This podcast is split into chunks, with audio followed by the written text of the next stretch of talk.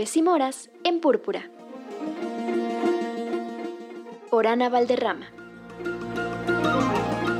Aló, aló, amigas y amigos de Púrpura. Aquí Ana Valderrama del proyecto Aves y Moras. Como cada jueves compartiéndoles libros escritos o protagonizados por mujeres. Y hoy vamos a promover la lectura de nuestros derechos humanos como mujeres.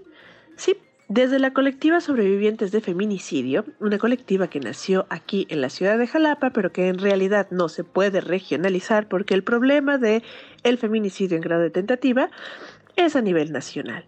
Lo que sí es que desde esta colectiva se está proponiendo acercarnos. Si eres abogada, psicóloga, estudiante, universitaria, ama de casa, comunicadora o lo que tú hagas y seas, te acerques a reflexionar y a ser curiosa alrededor de las sentencias emblemáticas de la lucha por la defensa de lo que es ser mujer. En México tenemos varios casos potentes, como la sentencia Mariana Buendía o el caso de Digna Ochoa. ¿Qué vamos a hacer en esta ocasión? Bueno, a acercarnos a la sentencia Campo Algodonero. ¿Tú recuerdas dónde estabas y qué edad tenías cuando escuchaste por primera vez sobre las muertas de Juárez?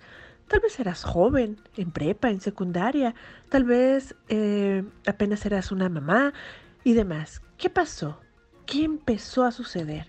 Queremos entender cómo la Corte Interamericana en esta sentencia Campo Algodonero versus México creó un precedente para, pues sí, decir las cosas no se están haciendo bien, no se lleva debida diligencia en los casos y bueno, veamos. Esto pasó hace mucho tiempo y sin embargo sigue siendo fundamental y mencionado en muchos espacios. Así que desde lo que somos, mujeres, ciudadanas, habitantes de esta tierra, queremos entenderlo.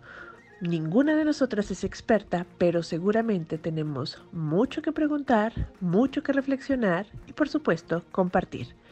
Le han puesto Atenea. Leamos juntas nuestros derechos.